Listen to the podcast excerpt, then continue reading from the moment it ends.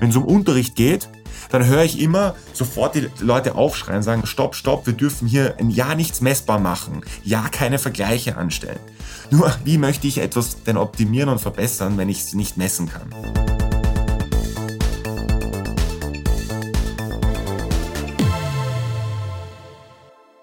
Hier ist der Gründerszene Podcast So geht Startup. Ich bin Georg Reth und ich spreche heute mit Felix Oswald, dem Gründer von GoStudent.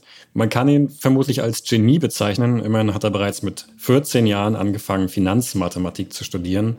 Unter anderem hatte dafür Vorlesungen von Stephen Hawking besucht, einem der größten äh, Physik-Genies der Neuzeit, inzwischen ja leider verstorben. Und er hat GoStudent aufgebaut, das wertvollste Startup Österreichs. Das ist mit über einer Milliarde Euro bewertet und hat extrem ambitionierte Ziele. Sie wollen nämlich die Nummer eins globale Schule werden. Also sprechen wir heute natürlich auch über die Zukunft der Bildung. Wir sprechen über künstliche Intelligenz. Werden die vielleicht den Lehrerberuf irgendwann verdrängen? Und wir sprechen über den Ausnahmeschüler Felix Oswald, der es geschafft hat, das wertvollste Startup des Landes zu bauen.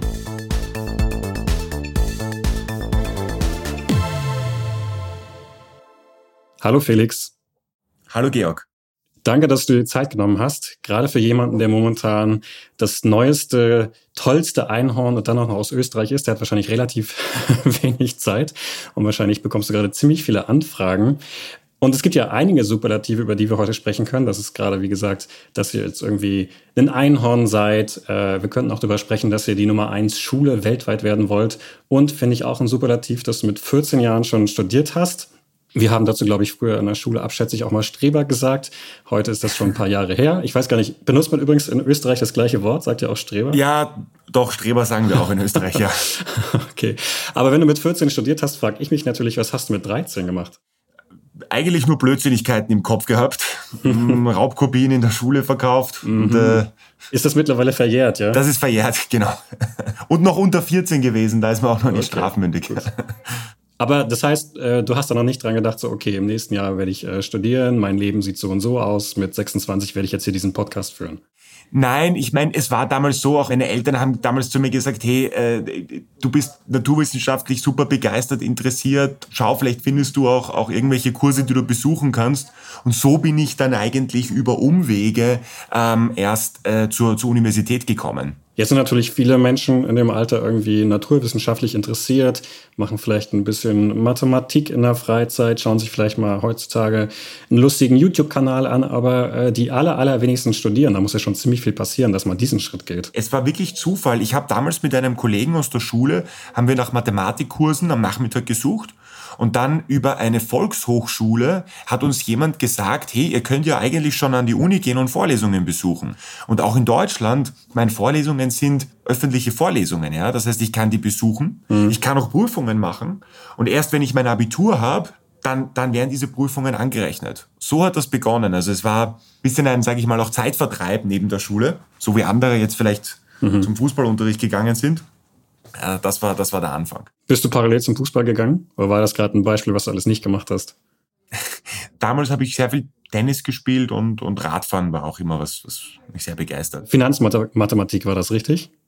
Ja, also ich habe ich hab normal mit Mathematik begonnen zu studieren, also ganz normales Bachelorstudium Mathematik und habe mich dann während des Studiums auf, auf Finanzmathematik spezialisiert, wo ich auch dann später einen, einen Master dann darin gemacht habe. Wie alt warst du da? 15? Nein, also es ging sich nämlich aus, es war, es war ganz cool, weil diese 180 ECTS-Punkte, die man für das Bachelorstudium gebraucht hat, das ging sich aus bis zum Abitur, das, das, mhm. das zu erreichen.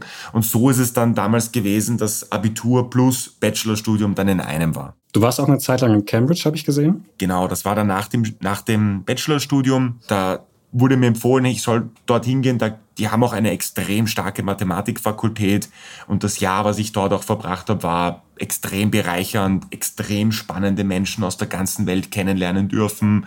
Mathematiker, die weitaus talentierter sind im Bereich Mathematik, als ich es jemals sein werde. Es war, war, ein, war eine coole Zeit auf jeden Fall. Ich habe gesehen, als ich es vorhin äh, recherchiert habe, bis 2009 war da sogar noch Stephen Hawking. Ja, absolut, absolut. Hast du den damals getroffen oder hat sich das nicht mehr überschnitten? Ähm, es war auf einer Vorlesung, die er gehalten hat, da kon konnte man dabei sein. Wenn man normalerweise Gründer fragt, was haben die so für Vorbilder, dann sagen die, oh, pff, Jeff Bezos vielleicht, Elon Musk. Ist bei dir dann eher so ein Stephen Hawking, ein Albert Einstein oder Was würdest du nennen?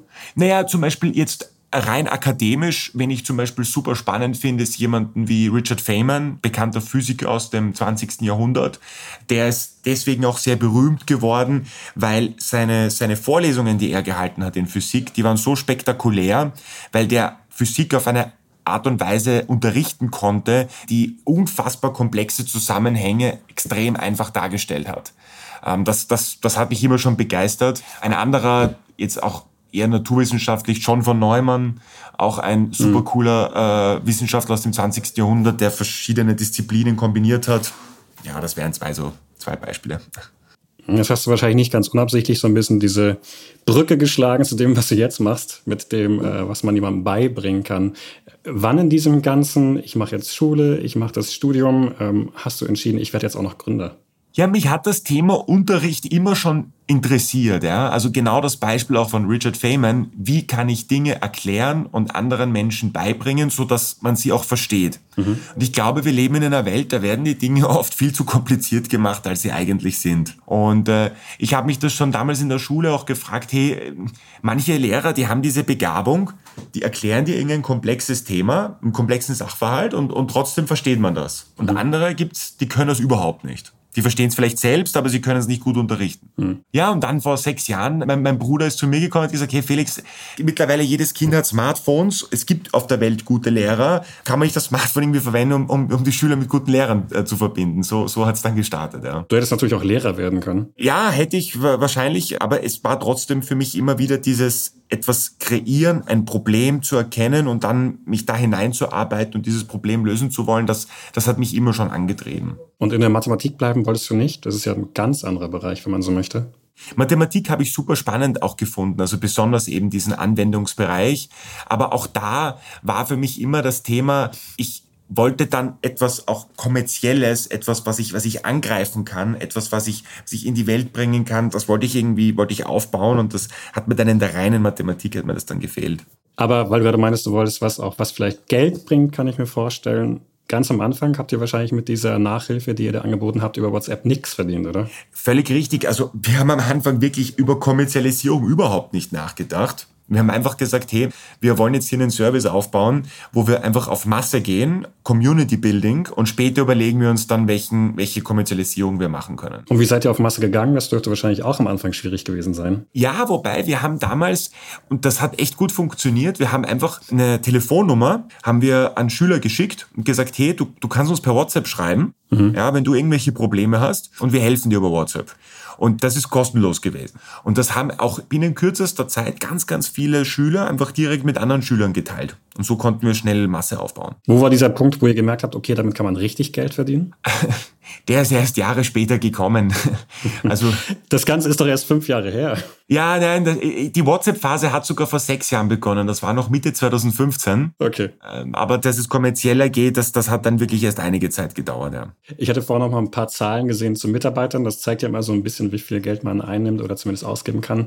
Ähm, da hattet ihr Anfang 2020 noch 40 Mitarbeiter. Ja. Heute habt ihr um die 600, zumindest ist der letzte Stand, können jetzt bestimmt bei eurer Schnelligkeit auch schon 700 sein. Aber irgendwo zwischen Anfang 2020 und jetzt muss es ja irgendwo so eine Phase gegeben haben, wo ihr sprunghaft gewachsen seid. Was ist denn da passiert? Naja, das Geschäftsmodell, also dass wir diesen virtuellen Einzelunterricht anbieten, den wir an Eltern verkaufen, den dann die, die, die Kinder verwenden. Das hat mhm. Anfang 2019 begonnen. Ja.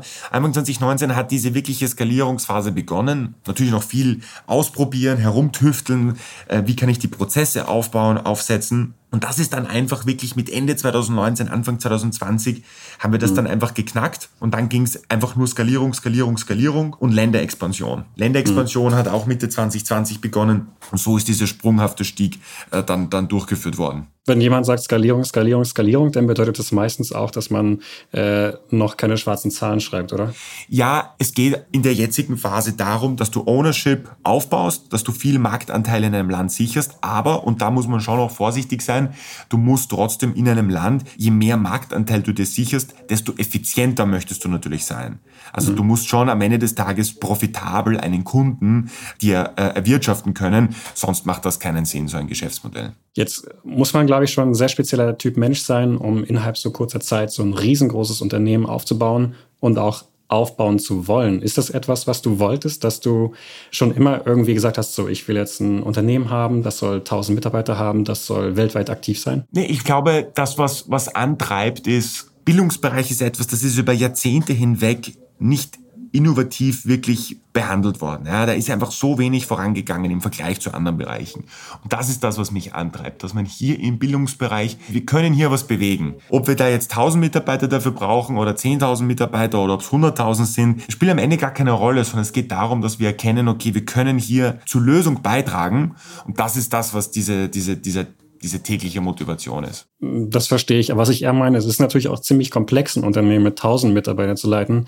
Im Gegensatz zu einem Unternehmen, wie es vor anderthalb Jahren waren, wie mit 40 Mitarbeitern beispielsweise. Da muss man ja auch äh, das wollen. Und anscheinend möchtest du das? Absolut, absolut. Also es, es macht Spaß. Ich will auch selbst quasi hier operativ natürlich meinen Teil beitragen können, gemeinsam mit meinem Mitgründer. Also es macht uns wahnsinnig Spaß und das, das wollen wir auch weiter so fortführen. Äh, ich hatte, glaube ich, im Handelsblatt gelesen, dass du äh, mittlerweile aber fast die Hälfte deiner Zeit damit beschäftigt bist, eben diese neuen Mitarbeiter auch zu finden.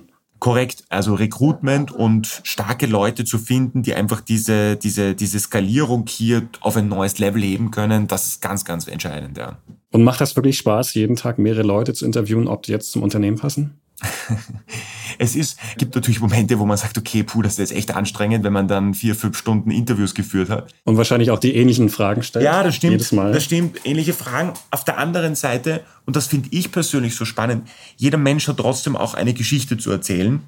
Und bei jedem Menschen sind diese Geschichten anders, ja, egal in welchen Ländern sie aufgewachsen sind, aus welchen Beweggründen sie in bestimmte Arbeiten äh, gestartet haben, aus welchen Beweggründen sie vielleicht auch wieder woanders hingegangen sind, was sie dort bewirkt haben. Also das sind so viele spannende Geschichten, die man da auch hört und sich anhören kann. Also das, das ist auch für, für mich persönlich echt super spannend. Auch jeden Tag, mehrfach. Auch wenn es jeden Tag, auch wenn es jeden Tag ist, äh, ist es, ist es trotzdem, macht es trotzdem immer noch Spaß. Und jetzt Werbung. Der Sommer ruft, doch die Buchhaltung türmt sich. Mit Safdesk wird dein Backoffice zum digitalen Durchstarter.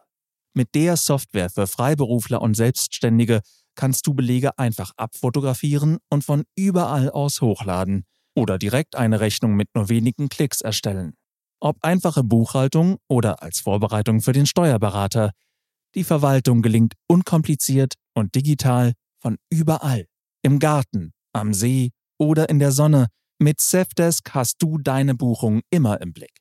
Jetzt Safdesk sechs Monate gratis nutzen mit dem Code Gründerszene 100 unter www.safdesk.de slash Gründerszene.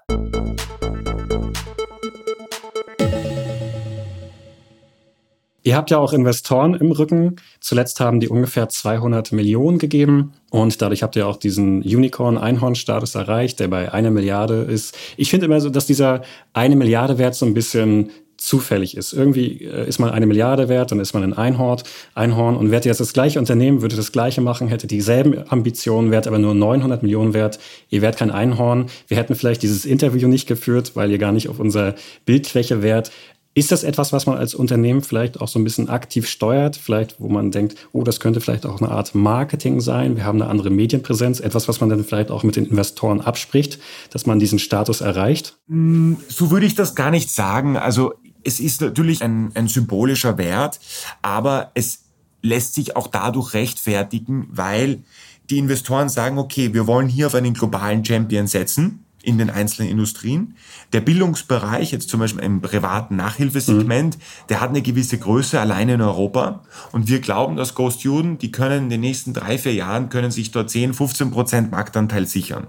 Mhm. Und daraus abgeleitet, der Firma jetzt zu sagen, okay, äh, die 1,4 Milliarden Euro, das, das macht Sinn. Aber es ist schön, dass es natürlich öffentlich medienwirksam ist, für bestehende Mitarbeiter, neue Mitarbeiter, aber es ist jetzt nicht etwas, das aus rein, reinem Mediengag gemacht wird. Verstehe schon, aber ihr habt schon ein bisschen damit gerechnet, oder? Ne, wir haben basierend auf der Traktion und basierend auch auf den Finanzierungsrunden, die wir davor hatten, haben wir gesehen, okay, jetzt für diese Runde lässt sich das, lässt sich das durchführen, ja. War es eigentlich schwer, diese Runde zu machen während Corona? Du hast ja häufiger schon in alten Artikeln gesagt, Corona ist so ein zweischneidiges Schwert. Man würde ja erstmal, wenn man das Thema nicht so richtig kennt, denken, okay, durch Corona steigt das natürlich. Andererseits hast du in anderen Artikeln auch gesagt, das Suchvolumen beispielsweise nach dem Begriff Nachhilfe ist gesunken. Aber was heißt das jetzt in konkreten Zahlen? Mhm. Insgesamt seid ihr ja trotzdem in dieser Zeit gestiegen, Investoren haben Geld gegeben, also war es insgesamt doch positiv? Ja, also vielleicht nur um den ersten Teil deiner Frage zuerst zu beantworten, äh, wie ist es zu Corona-Zeit noch so Geld, Geld einzusammeln? Ich muss ehrlicherweise sagen, es ist viel mehr Geschwindigkeit hineingekommen, ja, weil dadurch, dass du jetzt die, die vereinzelten Fonds nicht persönlich treffen musstest und die ganze Zeit im Flieger sitzt, sondern das über Zoom machen mhm. kannst, hast du einfach viel mehr an Zeit gewonnen. Also von dem Aspekt her muss ich sagen, sehr, sehr effektiv. Obwohl mir bestimmte Investoren auch gesagt haben, dass ohne dieses persönliche Händeschütteln schwierig ist. Absolut. Äh, das, ich glaube auch, dass in der Sekunde, wo die ersten Investoren jetzt beginnen, zu den Gründern auch wieder mit äh, zu reisen und sie persönlich zu besuchen, dass es dann auch wieder mehr in diese Richtung gehen wird. Aber äh, die von der Effektivität und Produktivität her ist es halt echt ein Wahnsinn, ja, wenn du das rein virtuell machst. Und zu diesem zweischneidigen, äh, zweischneidigen Schwert? Ja, also es stimmt schon. Also in Zahlen ausgedrückt, konkret, was bedeutet das? Das Google-Suchvolumen im deutschsprachigen Raum ist um circa 40, 50 Prozent gesunken, ja, nach dem Begriff Nachhilfe. Ähm, das, das hat den Effekt, dass wenn du weiter wachsen möchtest, musst du einfach mehr Geld ausgeben, um einen Neukunden zu akquirieren. Das heißt, mhm. wir, haben, wir haben entsprechend auch mehr Geld ausgeben müssen, um einen Neukunden zu akquirieren und konnten trotzdem so weiter wachsen. Und mhm. es ging sich, obwohl wir mehr ausgeben mussten für den Kunden, sind das immer noch, äh, sage ich mal, profitable Unit Economics aber du gibst einfach deutlich mehr Geld aus, um, um, um so ein Wachstum zu erzielen zu können. Hast du trotzdem so vielleicht so eine Zahl, ihr seid 2020 um so und so viel Prozent beispielsweise an Schülern oder mhm. Tutoren gewachsen? Ja, also wir sind jetzt, wenn man das Jahr 2020 einfach als einzelnes Jahr betrachtet, sind wir haben wir uns circa verzehnfacht. Das ist schon mal eine ziemlich große Zahl. Äh, jetzt, wo vielleicht Nachhilfe ein bisschen mehr nachgefragt wird, wie wird es 2021? Ja, 2021, da, da planen wir auch auf jeden Fall mindestens eine Verfünffachung. Große Ambition, aber die stehen ja auch schon auf eurer Webseite. Da steht, ihr wollt die Nummer eins globale Schule sein.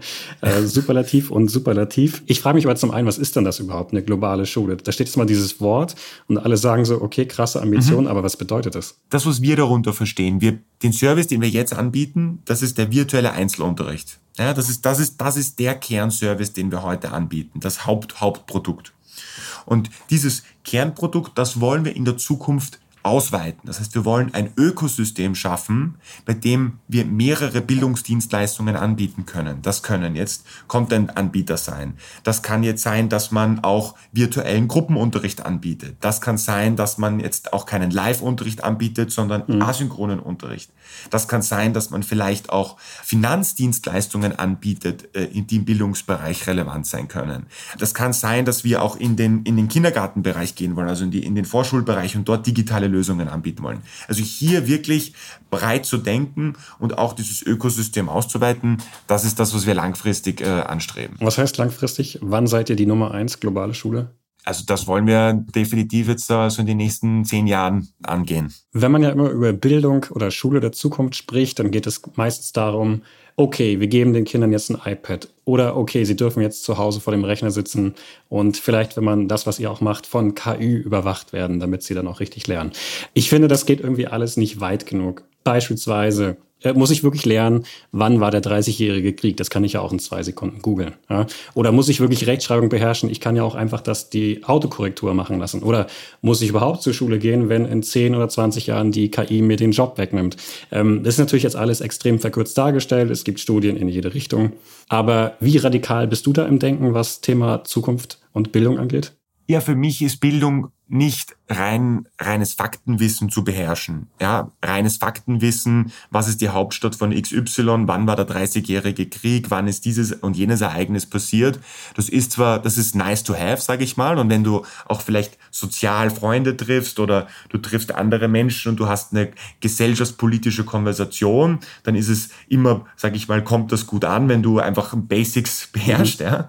Aber Bildung geht ja noch viel weiter. Bildung geht ja, geht ja so weit, dass man sagt, okay, ich gebe Menschen einen Baustein mit, den sie, auf dem sie aufbauen können und selber Dinge neu denken können. Und das, um das zu erzielen, braucht es Inspiration. So wie ein kleines Kind anfängt zu lernen. Wie lernt denn ein kleines Kind, das auf die Welt kommt? Es lernt, indem es sich von den Eltern die Dinge abschaut und lässt sich inspirieren von den Eltern. Und das muss auch in der Bildung passieren. Du lässt das Kind lässt sich nicht davon inspirieren, dass du ihm ein iPad vorlegst, mhm. sondern das Kind lässt sich davon inspirieren, dass die Person, die ihm das iPad gibt und gleichzeitig dann noch zeigt, wie man damit richtig cool umgehen kann und was man damit alles machen kann, da wird das Kind inspiriert. Also die, die Lehrperson, die Lehrkraft oder auch die, die Eltern ganz am Anfang äh, jedes Kindes, das ist die zentrale Rolle, die man, die man fördern und pushen muss. Also Klausmann braucht trotzdem weiterhin diese Autorität, wie es in der Bildung immer genannt wird. Weniger Autorität, mehr einen auch als Sparing-Partner, jemanden, der dich, der dich mitnimmt auf eine Reise und zeigt, was alles, was alles möglich ist. Werbung Wer im Business durchstarten will, braucht innovative Ideen und den richtigen Standort. Mit mehr als 550 Jungunternehmen und rund 100 Neugründungen allein im vergangenen Jahr gilt Köln als einer der deutschen Startup-Hotspots und ist Spitzenreiter unter den deutschen Städten beim digitalen Ausbau. Bei so viel Startup-Potenzial darf das richtige Netzwerk nicht fehlen. Dafür sorgt die Startup-Unit der Köln Business Wirtschaftsförderung. Das Team unterstützt Gründende bei der Vernetzung mit anderen Startups, etablierten Unternehmen und Investierenden. Und ob bei der Bürosuche oder grundlegenden Finanzierungsfragen. Köln Business hilft mit passenden Lösungen, wo ihr es braucht. Erfahrt jetzt mehr unter köln.business und fasst Fuß in der Kölner Startup-Szene.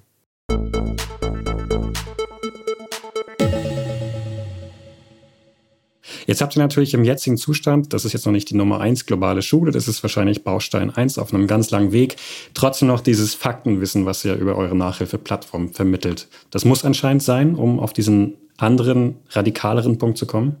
Ja, es ist natürlich so, dass äh, den Service, den wir anbieten, der muss ja auch einen, einen gewissen Effekt haben, nicht? Das soll ja auch den Effekt haben, dass wenn jemand zum Beispiel jetzt in der Schule keine guten Noten geschrieben hat und beginnt jetzt bei uns Mathematikunterricht zu nehmen, dass auf die nächsten Prüfungen die Noten besser werden. Das heißt, du musst natürlich auch dafür sorgen, dass die Schüler, die bei dir sind und einen Service nehmen, dass die auch besser werden. Und das zeigt sich, indem sie bessere Noten auf die, auf die Schulklausuren schreiben. Also das braucht's natürlich, um auch zu sehen, dass man am richtigen Weg ist. Ich habe gerade schon so ein bisschen konstruiert gesagt, die KI nimmt uns irgendwann den Job weg. Und ähm, ihr arbeitet ja mit KI zusammen. Was macht ihr noch in dem Bereich? Also neue Technologien, die helfen können zu lernen? Es ist so, Bildung, also Unterricht ist etwas, das war in der Vergangenheit nie messbar. Also Unterricht war immer diese Blackbox. Niemand weiß genau, warum der eine Lehrer jetzt vielleicht besser als der andere Lehrer ist. In jedem anderen Bereich aber ist Messbarkeit das A und O. Weißt du, wenn du zum Arzt gehst und du hast eine Operation, dann willst du ja danach auch sehen, geht's dir besser oder geht's dir schlechter. Und wenn es dir schlechter geht nach der Operation, dann weißt du, okay, dann hat vielleicht der Arzt irgendwas äh, verpfuscht oder nicht gut gemacht. Genauso, wenn du einen Autounfall hast, dann willst du wissen, woran ist es gelegen, warum sind einzelne Teile, haben die nicht funktioniert mhm. und das will ich messbar machen, damit ich zukünftige Unfälle verhindere.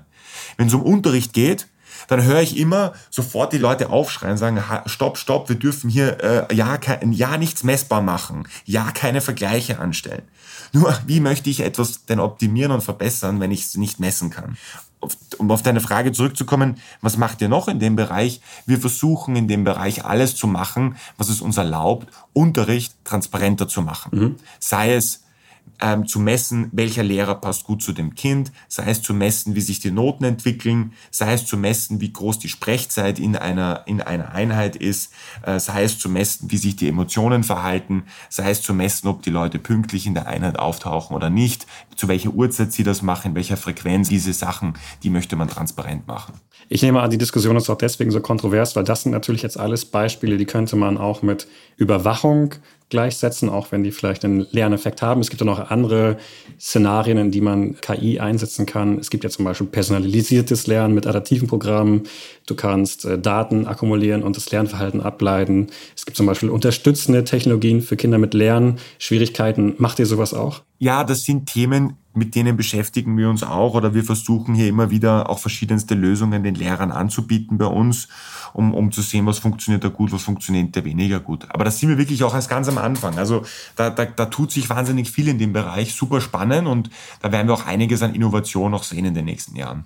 Ihr arbeitet ja sehr eng mit Lehrern äh, und Tutoren zusammen. Die haben ja auch Ängste der Technologie gegenüber. Es gibt manche, die haben vielleicht Angst, dass sie irgendwie ihre Autorität verlieren oder dass sie plötzlich nicht mehr autoritär sind, sondern nur noch ein Assistent oder ein Berater. Und es gibt ja sicherlich auch Lehrer, die sagen, dieser ganze Technikquatsch, den wollen wir nicht. Früher hat das alles funktioniert.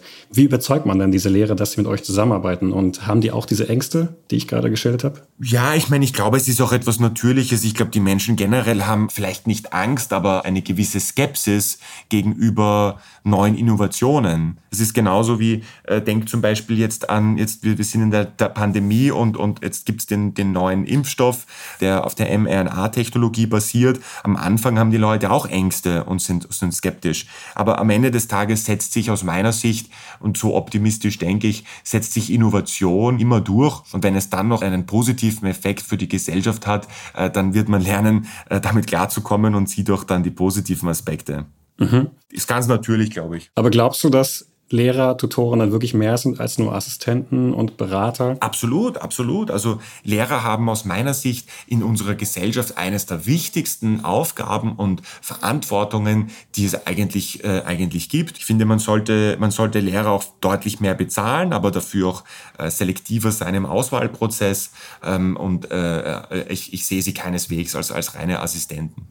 Ich habe ein paar Studien zum Thema KI und Bildung noch durchgelesen und ich habe da ein sehr spannendes Zitat von dem Ökonomen Karl Benedikt Frei von der Uni Oxford gelesen. Der hatte gesagt, das Bildungssystem muss also sowohl kreative als auch soziale und technische Fertigkeiten fördern. Und wenn man sich die einzelnen Begriffe mal anguckt, Kreativität, Sozial und Technik, sind das eigentlich alles Dinge, die momentan nicht so hundertprozentig auf dem Lehrplan stehen dem würde ich widersprechen, also besonders die soziale Komponente. Ich muss sagen, wenn es eine Sache gibt, worauf dich die Schule aus einer sozialen Sicht, glaube ich, sehr gut vorbereitet, dann ist es, wie es auch dann im späteren Leben zugeht.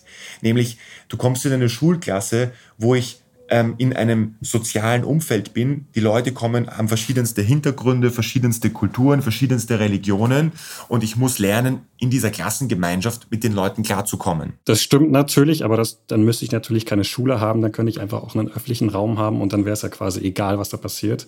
Hauptsache, ich habe sozialen Kontakt mit anderen Menschen, oder? Nein, absolut. Es braucht dann auch diese Struktur, ja, die es auch in der Schule gibt, dass es einen geordneten Stundenplan gibt, eine geordnete Struktur, an die man sich halten muss, damit das Ganze halt dann nicht auseinanderfällt. Ähm, aber das Thema, also sozial, glaube ich, da lernt man in der Schule, glaube ich, sehr viel und, und auch, auch einiges fürs Leben. Besonders was das Thema jetzt betrifft, wie die kreativen äh, Aspekte. Ich glaube, da kann man einiges im Lehrplan verbessern. Aber da muss man auch wieder dazu sagen, da fehlt uns einfach im öffentlichen äh, Bildungsbereich, fehlt uns oftmals der Mut zu sagen, okay, ich nehme jetzt 100 Schulen her und da versuche ich jetzt diese kreativen Themen zu lernen und zu unterrichten und ich schaue mir mal an, wie sich das entwickelt. Und wenn das gut läuft, dann rollen wir das in alle anderen Schulen auch aus. Und wenn es nicht gut läuft, äh, dann, dann, lass, äh, äh, dann, dann hören wir wieder damit auf. Dieser Mut fehlt uns, um auch solche Dinge vorantreiben zu können. Wenn ihr jetzt in zehn Jahren die Nummer eins globale Schule seid, habt ihr auch so ein bisschen diese Möglichkeit, da euren Lehrplan, wenn man so sagen will, oder euer Bildungskonzept durchzubringen? Ist es etwas, was ihr dann machen wollt oder machen könnt?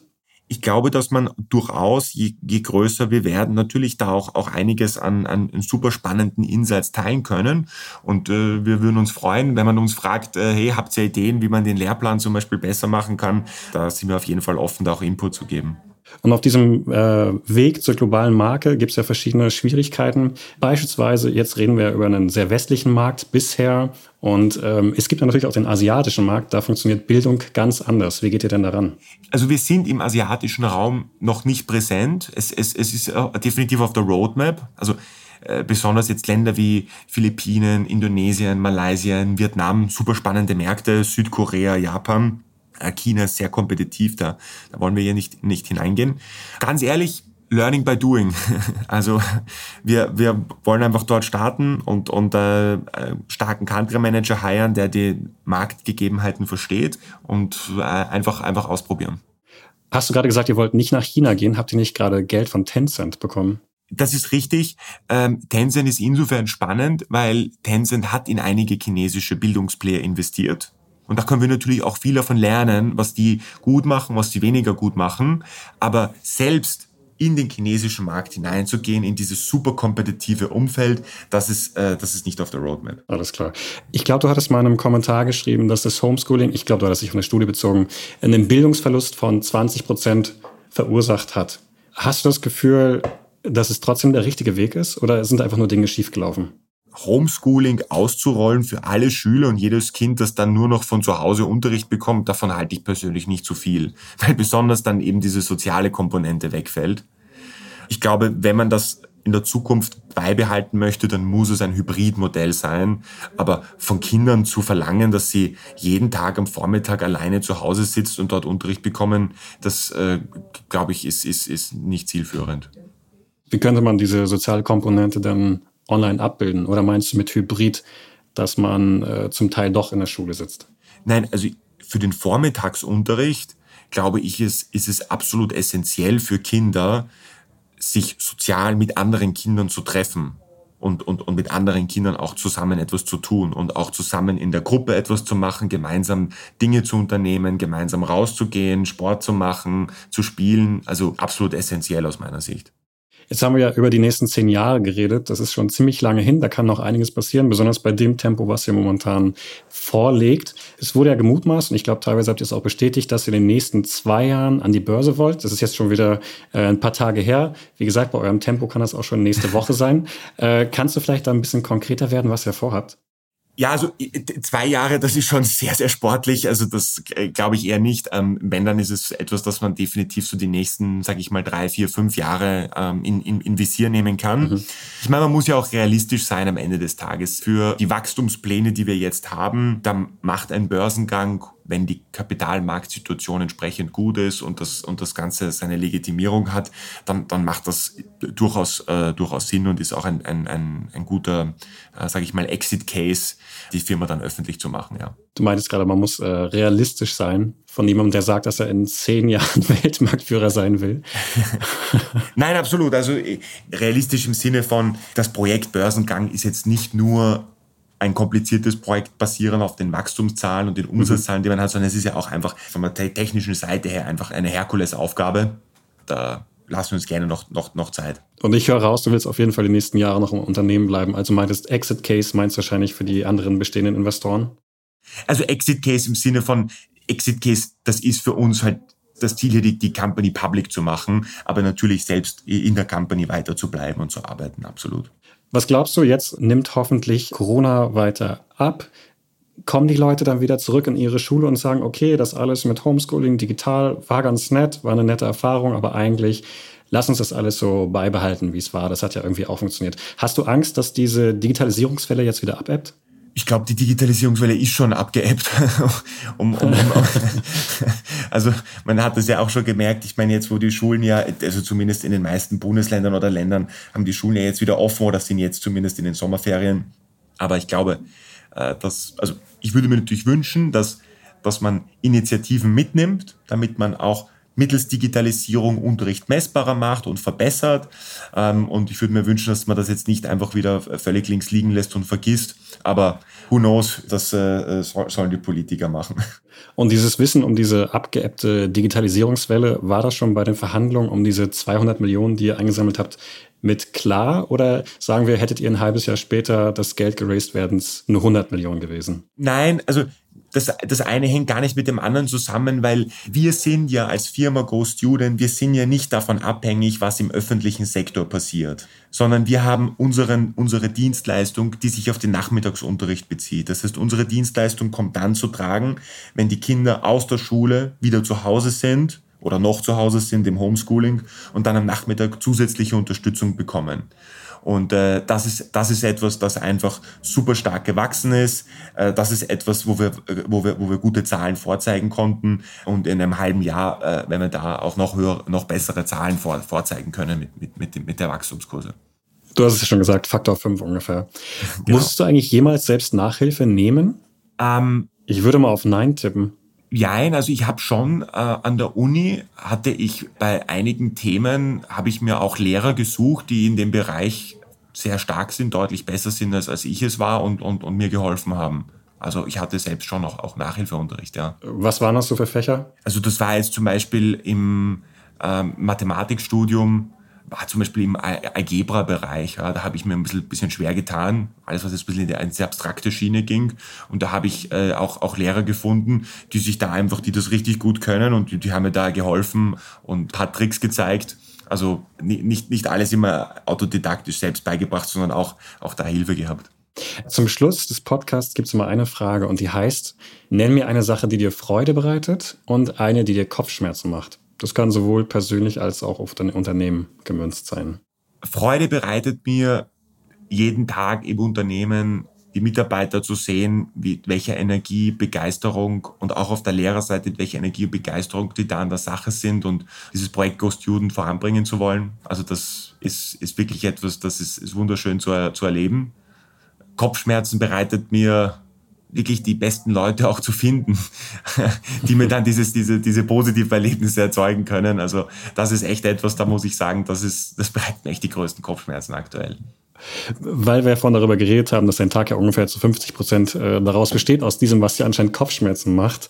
Hast du da eigentlich noch andere Menschen an der Seite, die dir helfen? Oder ist es wirklich so, dass du sagst, okay, diese Person stellen wir jetzt ein? Oder wie viel hat da auch das HR-Team beispielsweise mitzusagen?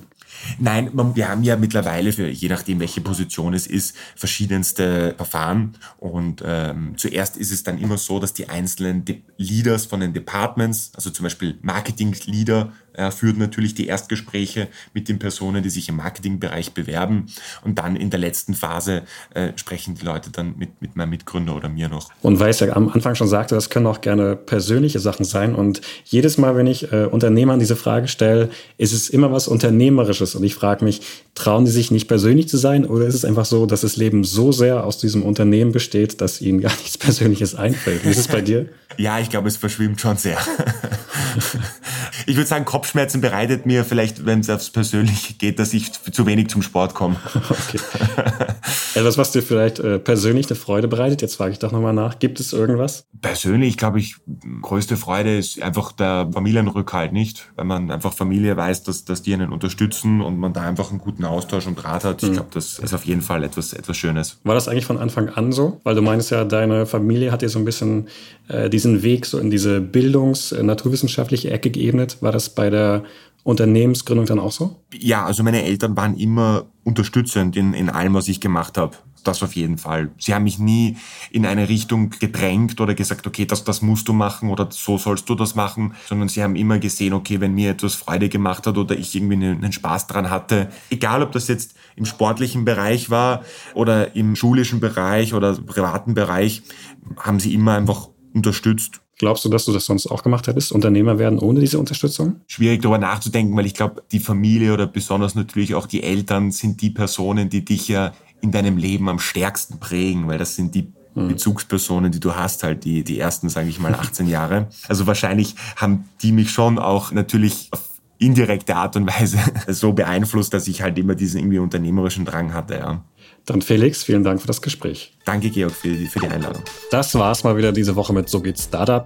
Die nächste Folge kommt wie immer nächste Woche und bis dann könnt ihr euch natürlich unsere anderen Folgen anhören. Ihr könnt uns folgen oder uns bei Apple Podcasts bewerten. Ich bin Georg Reth und bis zum nächsten Mal.